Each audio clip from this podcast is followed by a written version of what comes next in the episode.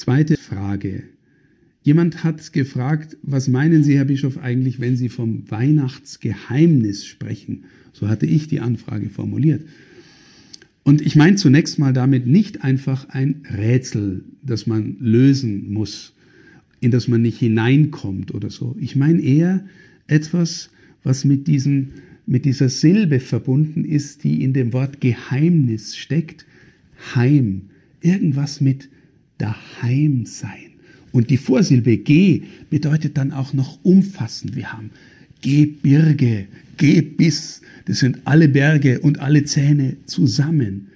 Also irgendwas, was eine umfassende Heimat schenkt. Und meine Interpretation davon ist, ich glaube, wir Menschen bewegen uns durchschnittlich in einem Horizont, der nach unten und nach oben abgeschlossen ist. Also irgendwie die Welt, die wir sehen können und erahnen können. Und jetzt glaube ich, an Weihnachten kommt aus dieser Welt, die oben drüber ist, jemand, der dadurch, dass er kommt, den Himmel eröffnet und mir dann auch zeigt, wenn ich mich auf das einlasse, auch gewissermaßen nach unten von meiner Herkunft her, dass das unglaublich viel größer ist, dass die Welt viel mehr ist als nur mein beschränkter Horizont.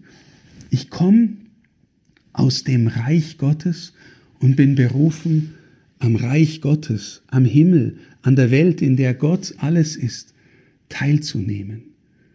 Und Jesus kommt also in diese Welt er zeigt sich nachher als der Christus und wird immer mehr erkannt als solcher. Und die Menschen spüren, in seiner Nähe geht der Himmel auf und ich verstehe tiefer, woher ich komme und wohin ich gehe. Und es beginnt mit diesem Weihnachtsgeheimnis. Und ich wünsche dir sehr, dass du an einer Erfahrung teilnehmen kannst, ähm, die ich mit meinem eigenen Leben auch teilen kann. Ich bin so froh, hineingekommen zu sein in die Erfahrung, dass ich glauben darf, ja, Jesus ist es.